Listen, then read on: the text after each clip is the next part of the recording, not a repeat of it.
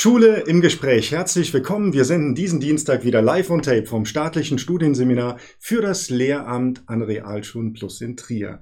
Klaus-Peter Hammer ist im Studio. Schön, dass Sie da sind. Ja, guten Tag. Und wir sprechen heute über die GEW.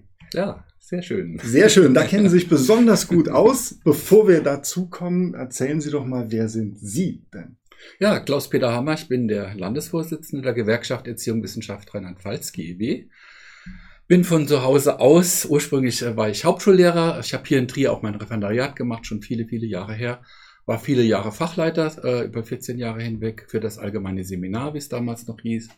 War auch zehn Jahre in der Lehrkräftebildung an der Universität tätig und bin seit 2008 Vorsitzender der Bildungsgewerkschaft GEW und vertrete ja, alle Bildungsbereiche von der Kindertagesstätte über alle Schularten hinweg, Hochschulen, Erwachsenenbildung, also wirklich das ganze Segment Bildung im Deutschen Gewerkschaftsbund sind wir die, die Gewerkschaft, die die Kolleginnen und Kollegen aus dem Bildungsbereich vertreten und war 24 Jahre lang auch äh, Personalrat als Hauptpersonalrat, damals Grundhaupt- und regionale Schulen, bis jetzt vor kurzem im Hauptpersonalrat Grundschulen. Also sozusagen ein Vertreter der Kolleginnen und Kollegen. Mhm. Sie haben jetzt gesagt, es ist eine Gewerkschaft, es gibt auch Bildungsverbände. Was ist der Unterschied? Ja, als Gewerkschaft sind wir auch äh, direkt äh, tariffähig und ich als Gewerkschaftsvorsitzender zum Beispiel kann auch zum Streik aufrufen, was wir auch machen oder was wir auch gemacht haben.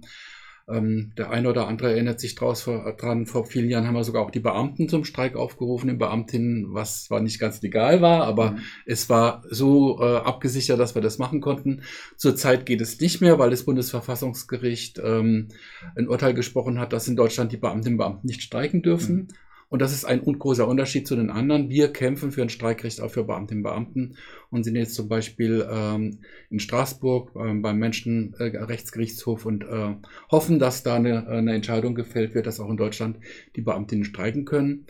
Weil ähm, wenn wir was durchsetzen wollen im Bildungsbereich, wenn wir auch uns dafür einsetzen wollen, dass äh, die Kolleginnen und Kollegen im Bildungsbereich deutlich besser bezahlt werden, dass die Arbeitsbedingungen sich verbessern, dann mhm. geht es nur, indem man auch kampfbereit ist. Das heißt, man muss ja nicht die Revolution ausrufen, aber äh, auch streiken zu dürfen und Beamtinnen und Beamten dürfen nicht streiken. Mhm. Nur ein Beispiel, im November haben wir die nächste Länderrunde, da geht es um die Gehaltserhöhung für die äh, Tarifbeschäftigten der Länder, die haben natürlich Streikrecht, aber die Beamtinnen und Beamten dürfen da nicht mitstreiken, aber die profitieren ja auch davon. Insofern ähm, ist es ein Akt der Solidarität, dass wir gemeinsam also auch wirklich einen, ja, einen Arbeitskampf machen können. Und das ist, glaube ich, der wesentliche Unterschied also wir, zu den Verbänden. Wir drehen ja jetzt oder wir senden auch im Jahr 2021. Wir sprechen von diesem November. Ähm, Sie vertreten ja zahlreiche Menschen im Bildungsbereich. Wenn Sie jetzt ähm, mal aufzählen würden, was sind die Besonderheiten Ihrer Gewerkschaft im Vergleich zu anderen? Also eine haben Sie ja schon genannt. Mhm. Es geht um, um das Streikrecht, das, das Sie fordern. Mhm. Gibt es weitere Punkte, von denen Sie sagen, das sind jetzt unsere ja, mhm. wichtigen Themen? Was mich damals auch, und zwar bin ich hier in Trier 1988 in die GEW eingetreten, als mhm. ich ins Referendariat gegangen bin. Was mich in die GEW gebracht hat, war dieser Punkt, dass die GEW nicht nur eine, eine Berufsgruppe vertritt oder nur eine Schulart vertritt, sondern wirklich den ganzen Bildungsbereich betritt, äh, äh vertritt, weil Bildung ja im Zusammenhang gesehen muss, äh, im Zusammenhang gesehen werden muss. Wir sprechen auch von der Bildungskette. Und ähm, das ist das, was die GIB äh, unterscheidet von, von anderen Verbänden, also wirklich über Kitas, über alle Schularten hinweg. Und wir versuchen dann auch die Interessen über aller, aller Kolleginnen und Kollegen zu bündeln. Und, ähm, und in dem Sinne, dass wir äh, uns einsetzen für, für eine demokratische Schule, aber auch für das längere gemeinsame Lernen. Und zwar, dass alle Kinder, alle Jugendliche, alle äh, junge Erwachsenen die bestmöglichen äh, Ausbildungsmöglichkeiten in Rheinland-Pfalz haben und ähm, ja, und dadurch sind wir auch sehr breit aufgestellt. Ich glaub, würde auch sagen, dass wir fachlich sehr, sehr versiert und sehr, sehr gut sind.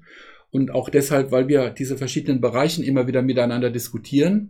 Und ja schon klar, wenn jetzt die Fachgruppe Realschule Plus äh, mit der Fachgruppe Gymnasium oder berufsbildenden Schule diskutiert, da gibt es natürlich auch unterschiedliche Interessen, ja, zum Beispiel was die Fachoberschule angeht. Aber genau das macht, das macht es spannend und dadurch kriegen wir auch Positionen, die miteinander abgestimmt sind und die einfach auch breit aufgestellt mhm. sind. Und das unterscheidet uns. Da will ich jetzt mal drüber sprechen. Also wenn man viele Personen vertritt, die auch aus unterschiedlichen Bereichen kommen, dann ist es ja auch dann schwer, irgendwann dann eine Stimme daraus zu bilden. Wie funktioniert es denn, dass Sie als Vorsitzender sagen können, das ist jetzt unsere Meinung, die damit vertrete ich diese ganzen unterschiedlichen Menschen? Ja, das ist in der Tat schwer, weil es ja eine heterogene äh, äh Mitgliedschaft ist und das passiert, indem wir äh, äh, gute Gremienarbeit machen, indem wir äh, uns äh, intensiv austauschen, indem wir die, äh, also die, die Bildungsbereiche sind in Fachgruppen organisiert und wir haben sogenannte Vorstandsbereiche, wie zum Beispiel Vorstandsbereich Schulen, der den schulischen Bereich bündelt und äh, wir konferieren regelmäßig und wenn es um Stellungnahmen geht, dann werden alle Bereiche angeschrieben, es werden abgestimmte Stellungnahmen gemacht und es wird natürlich auch heftig mhm. diskutiert. Mhm. Und im Landesvorstand, was unser wichtigstes Gremium ist, zwischen Gewerkschaftstag, da werden dann auch Beschlüsse gefasst und äh, in der Regel muss ich sagen, diskutieren wir manchmal sehr lange und das ist manchmal auch sehr mühsam und manchmal denken, oh, hoffentlich geht das jetzt rund. Aber wenn wir dann fertig sind, dann haben wir meistens ein Papier, das alle mittragen und was man auch wirklich gut veröffentlichen kann, weil es einfach breit aufgestellt ist. Gab es oder gibt es ein Thema, bei dem Sie keine eigene, äh, keine einheitliche Meinung bilden konnten? Also wo die, die Positionen so verschieden waren, dass Sie dann sagen mussten, dieses Thema lassen wir jetzt mal außen vor? Nee, bisher eigentlich noch nicht. Also wir haben dann immer einen Kompromiss gefunden. Und ist ja klar, dass, dass jetzt auch keiner mit dem Kopf durch die Wand kann oder dass auch ich jetzt, äh, sehe ich auch nicht meine Aufgabe zu sagen, ihr müsst es jetzt so sehen, wie ich das sehe, mhm. sondern äh, das ist wirklich ein demokratischer Prozess. Und wir hatten schon, also zum Beispiel das Thema Inklusion, ja, das ist ein Thema, wo kann man sich wirklich sehr, sehr intensiv drum streiten. Weniger, was die inhaltliche Ausstattung an, Ausstattung angeht, vielmehr die Umsetzung, die Schritte, auch was die Finanzen angeht. Und da haben wir uns zum Beispiel mehrfach gestritten, haben aber immer sehr gute Papiere entwickelt und die uns dann letztendlich auch geeint haben und die auch mit der großen Mehrheit immer durchgegangen sind oder wir haben jetzt eine Strukturreform vor uns, ähm, weil wir wollen dann, das hat was, ist was wie internes, wir wollen ein paar Strukturen verändern, haben wir uns dann auch gestritten, werden uns dann nächstes Jahr wahrscheinlich auf dem Gewerkschaftstag streiten. Aber wir werden dann einen Beschluss fassen und der steht dann und da hat eine Mehrheit äh, für das eine oder das andere und dann wird es dann durchgezogen. Und bisher, da bin ich auch wirklich stolz drauf, sind wir ein, ein Haufen, sag ich mal, eine Organisation, die sehr einig auftritt mhm. und, äh, und die auch stark ist. Mhm. Ich höre jetzt raus, das Thema Streiten ist bei Ihnen nicht negativ besetzt. Nein, Streiten ist positiv besetzt, solange, solange es nicht, äh, in, sagen wir mal, dass Leute persönlich angegriffen werden, da was nicht stattfindet, weil das würde ich auch nicht akzeptieren wollen. Aber einen inhaltlichen Streit finde ich sinnvoll. Mhm. Auch eine De Debatte über äh, Themen zu streiten. Und da sind wir auch sehr, sehr, sehr breit aufgestellt. Und ich persönlich muss sagen, ich habe daraus immer gewonnen, weil ich dann auch äh, andere Perspektiven entwickelt habe und auch gelernt habe zu sagen, okay, jetzt müssen wir gucken, wir müssen uns einigen, wir müssen eine Kompromisslinie finden und ich glaube, das ist auch ein guter demokratischer Prozess, mhm. dass man das immer wieder mhm. versucht und das ist uns bisher immer gelungen. Mhm. Wenn wir jetzt mal auf Ihre Arbeit blicken, Sie haben ja eine ganz viele Jahre Erfahrung. Wie sieht so eine typische Arbeitswoche aus? Welche verschiedenen Aufgabenfelder kommen da auf Sie zu? Ja, das ist eine gute Frage. Also meine Arbeitswoche, die ist wirklich sehr, sehr, also in der Regel versuche ich, also fahre ich dann ins Büro und denke morgens, oh, es wird ein normaler Arbeitstag indem man E-Mails äh, schreibt, E-Mails beantwortet, dann vielleicht auch Papiere entwickelt, dass man vielleicht was für die GEW-Zeitung schreibt, solche Dinge. Dann kommt ein Anruf, ähm, äh, eine Presseanfrage ähm, zum bestimmten Thema, weil irgendwas jetzt aufgeschlagen ist, wo man dann eingeladen wird, spontan Interview zu geben. Oftmals sind es Hintergrundrecherchen. Also es ist letztendlich überhaupt nicht kalkulierbar, was auf einen zukommt. Man muss sehr flexibel sein. Mhm.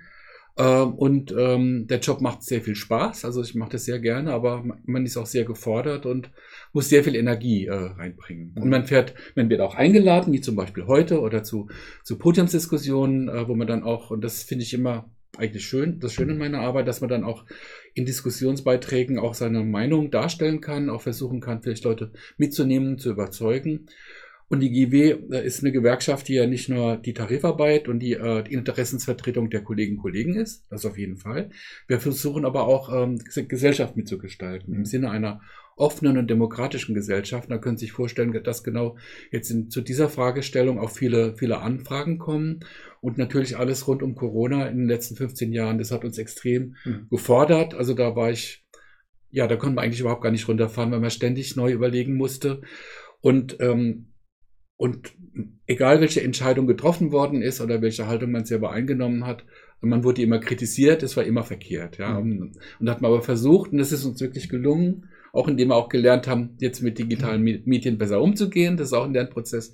Wir machen regelmäßig jetzt Videokonferenzen Und das hat dazu geführt, dass wir viel vernetzter arbeiten, als wir das jemals getan haben, mhm. weil man ganz schnell sich absprechen kann und eine Linie finden mhm. kann.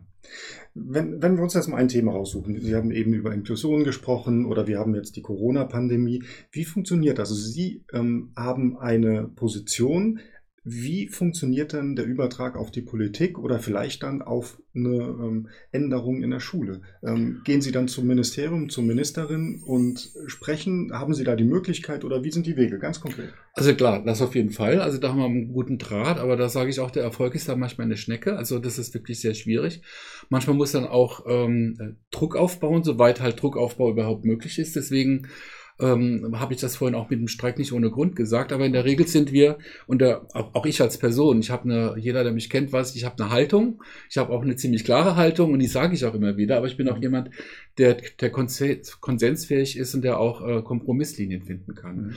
Es findet dann so statt, dass wir intern diskutieren und äh, dass wir dann äh, zum Beispiel, wenn es jetzt um neue Corona-Maßnahmen an Schulen geht, oder jetzt die Fragestellung, wie geht es jetzt nach den Sommerferien weiter? Ja?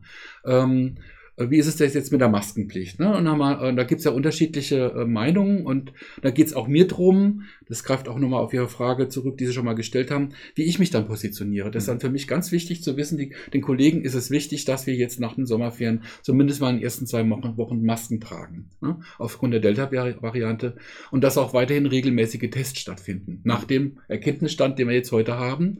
Und das, das ist, dass wir sagen, soweit medizinisch vertretbar, dass dann auch die Kinder und Jugendlichen Jugendliche freiwillig geimpft werden können. Mhm. Und da haben wir äh, äh, Diskussionsprozesse, ja, die wir dann untereinander führen, wo ich dann weiß, okay, das ist etwas, das trage ich dann in die, sag mal, in die politische Welt hinein und dann versuche ich meine Kontakte äh, zu nutzen, die ich habe. Und dann ja, nach 14 Jahren äh, mache ich ja den Job jetzt, habe ich auch gute Netzwerke, man kennt sich und da rufe ich dann auch äh, bei den einen oder anderen Personen an und sage halt mal zu, das stellen wir uns vor. Und wir mhm. haben auch regelmäßig Gespräche mit der Ministerin, wo dann auch äh, Kolleginnen und Kollegen mit dabei sind. Es gibt zwar auch Möglichkeiten, Vier-Augen-Gespräche zu führen, aber ähm, das sind Gespräche, wo viele Kollegen mit dabei sind und wir äh, breit praktisch unsere Meinung der Ministerin dann ähm, gegenüber als vertreten. So. Und dann ist die Frage, wie weit bewegt sich da jetzt was oder nicht. Ähm, wir vertreten ja auch den Kita-Bereich und da haben wir zum Beispiel Mordsdruck gemacht, indem wir gute Pressearbeit gemacht haben, indem wir eine Unterschriftenaktion gemacht haben, in die Kollegen auch immer wieder äh, unruhig geworden sind, weil von der anfänglichen Kostenneutralität, weil das Kita-Gesetz sollte gar nichts kosten, sind wir jetzt dazu gekommen, dass sie 100 Millionen Euro reingesteckt haben, was ein Riesenerfolg war. Auch selbst das reicht noch nicht, ja, aber trotzdem ist es natürlich etwas, wo man auch stolz sein kann. Das haben wir mit Verdi zusammen gemacht. Mhm weil die ähm, in, in DGB auch die, die Kitas vertreten. Das ist so ein Beispiel, aber da braucht man manchmal starke Nerven, man muss hartnäckig sein, muss dann auch immer wieder mal der einen oder anderen Person auch auf die Füße treten. Ja. Was, was war denn das, was Sie im Laufe Ihrer Tätigkeit erreicht haben, auf das Sie ganz besonders stolz sind? Also so der große Coup vielleicht, wo Sie sehen, die, die Arbeit in der Gewerkschaft hat diese Reaktion in Schule oder in, in Kita ausgelöst. Ich würde sagen, der, sag mal, vom Geld her der größte Erfolg war wirklich in der Tat das Kita-Gesetz, dass da, dass, dass wir von der Kostenneutralität weggekommen sind, dass halt wirklich mehr Geld reingesteckt worden ist. Aber das sind viele kleine Dinge, also wo man aber dran arbeiten muss. Zum Beispiel, dass die Fachleiterinnen und Fachleiter äh, ehemals Hauptschule in der Realschule Bus äh, äh, zu, in die A14 gekommen sind durch ein Kolloquium. Mhm dass wir dazu gekommen sind, dass die Schulstruktur stattgefunden hat, dass mehr Gesamtschulen entstanden sind. Ähm, wir hätten uns die Schulstrukturreform anders vorgestellt, aber die ist jetzt so, wie sie ist. Und, ähm, und da leben wir auch mit, aber das sind, sind so, so kleineren Erfolge und, und äh, dass wir dann auch tar tarifpolitisch als, als Gewerkschaft uns stark profitiert haben da auch in Rheinland-Pfalz eine starke Kraft sind, aber auch stärker natürlich sein können. ein Highlight war in der Tat der Beamtinnenstreik mit den Tarifbeschäftigten zusammen. Und da waren wir wirklich sehr viele Leute auf dem Platz, so viel wie noch nie äh, in der Geschichte einer, eines Länder. Äh, Tarifauseinandersetzung. Mhm. Aber letztendlich ähm, sind es oft kleine Dinge. Ja? Also es gab kleine Schulleitungen, also die Grundschulschulleitungen sind in die A13 gekommen. Die waren vorher am Anfang A12 plus Z, das ist ja wirklich ein Witz gewesen. Dann äh, wurde ein bisschen was verändert an der Freistellung von Schulleitungen, aber da muss man noch lange dran arbeiten. Dann hat sich die, die Messzahl an den Grundschulen verringert äh, auf 24, was verglichen mit anderen Bundesländern schon mal ein Erfolg ist, aber in Ballungszentren wie Trier oder Ludwigshafen, Mainz, Koblenz sind die Klassen natürlich immer noch zu groß und da arbeiten wir jetzt dran, dass multiprofessionelle Teams äh, installiert werden. Mhm. Also wir haben schon Erfolge, aber manchmal sind es halt einfach nur klein und, und waren schwer zu erkämpfen. Mhm. Sie haben eben die ähm, GEW-Zeitung Rheinland-Pfalz schon in die Kamera gehalten. Ähm, die erscheint ja alle zwei Monate. Wie entsteht eine solche Zeitung und was ist die Zielgruppe oder, oder was wollen Sie damit erreichen? Mhm.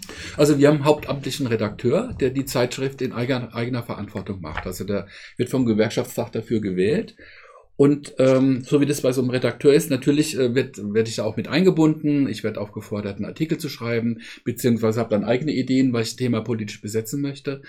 Und äh, der Redakteur versucht, ähm, unsere Mitgliedschaft in der Zeitung abzubilden. Und die ist sehr heterogen, weil wir ja, wie gesagt, von der Kita bis zur Hochschule und Erwachsenenbildung alle Leute vertreten. Und es ist nicht immer so einfach, die Teams dazu besetzen. Und die Zielgruppe ist zunächst mal, sind unsere Mitglieder, weil es ja eine Mitgliedszeitung ist. Aber ich weiß auch, dass ähm, außerhalb der Mitgliedschaft diese Zeitung sehr aufmerksam gelesen wird, zumindest mal im Bereich der Politik und, und des Bildungsministeriums, weil wir da schon auch äh, klar auch Positionen beziehen. Und es ist natürlich auch ein, ähm, sagen wir mal, ähm, ein, ein Mittel, um uns äh, um zu kommunizieren. Zum Beispiel in der jetzigen Zeitung.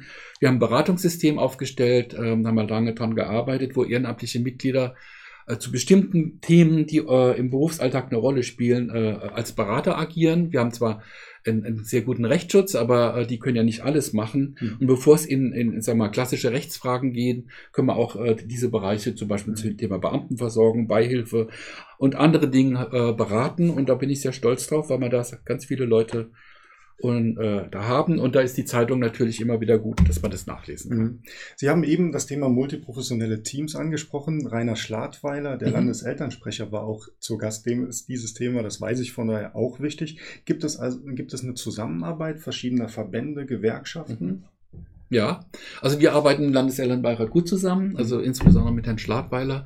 Und Herr Schladweiler ist ja gerade dabei, äh, da machen wir auch mit, in so, in so eine Art Bildungsgipfel äh, zu etablieren das läuft jetzt, hm, sagen wir mal, schleppend, weil äh, da hat er äh, die Ministerpräsidentin angerufen, jetzt hat die äh, Frau Hubich den Hut aufgesetzt und hat jetzt heute Mittag ähm, äh, zu so einer Konferenz eingeladen, aber nicht in dem Rahmen, wie wir uns das vorgestellt haben. Ähm, aber ich denke, okay, sie, sie macht jetzt den ersten Schritt. Es ist gut, mit Leuten in Kommunikation zu treten und sich auszutauschen. Wie gesagt, Kommunikation ist immer gut, aber das Entscheidende für uns ist, es muss auch daraus was erfolgen. Und das werden wir jetzt mal genau beobachten. Und äh, was Herr Schleitweiler, da will ich ihn ausdrücklich loben, da wirklich auf die Beine gestellt hat, ist, dass er ähm, eine, äh, eine sehr heterogene Gruppe zusammengestellt hat, nicht nur Bildungsgewerkschaftlerinnen, sondern auch an, äh, und, und Ver äh, Verbandsvertreterinnen, sondern aus anderen Bereichen, die nicht unbedingt immer die gleiche Meinung haben, was Bildungspolitik angeht, aber wir einen haben äh, eine gleiche Überzeugung, was die Finanzierung von Bildungspolitik äh, in Rheinland-Pfalz angeht oder von Bildungseinrichtungen,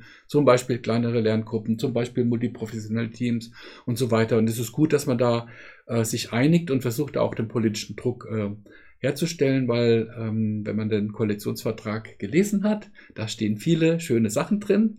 Ich habe mich auch entsprechend geäußert, aber äh, es muss auch ausfinanziert sein. Und das wichtigste Kapitel ist das Kapitel am Ende, wo es um die Finanzierung geht. Und da ist schon klar geworden, also die Schuldenbremse wird vieles ausbremsen. Und wir sind ja derzeit in einer Situation, wo das Land ja wirklich viel Geld braucht, um um jetzt auch äh, ähm, die Flutkatastrophe zu beseitigen, was ja unstrittig ist. Ich meine, da muss viel gemacht werden. Mhm. Aber da wird Streit um Geld geben. Zum Beispiel, das ist jetzt unser Thema als GEW, äh, müssen wir die Schuldenbremse einhalten. Was kann der Bund machen, damit äh, mehr Geld auch an, an die Bundesländer kommt, mehr Geld in Bildung fließt? Oder gibt es noch andere Möglichkeiten, Pakte, wie man Geld äh, kreieren kann? Das ist ein zentrales politisches Thema, was wir gerne mit anderen äh, bearbeiten wollen, weil alleine werden wir das nicht durchsetzen können. Klaus-Peter Hammer, vielen Dank für das Gespräch Gerne. als Vertreter der GEW. Wir treten ja bewusst neutral auf. Das heißt, wir werden in den nächsten Wochen alle Verbände im Bildungsbereich und Gewerkschaften einladen, um Ihnen das breite Spektrum darzubieten. Nächsten Dienstag gibt es eine weitere Folge Schule im Gespräch hier an dieser Stelle. Sie können uns natürlich Feedback hinterlassen, wie immer an mail at seminar-trier.de. Sie sehen es hier eingeblendet. Herzlichen Dank bei Ihnen. Bei Ihnen bedanken wir uns auch. Bis zum nächsten Dienstag. Bleiben Sie uns gewogen. Tschüss und es lohnt sich, organisiert zu sein.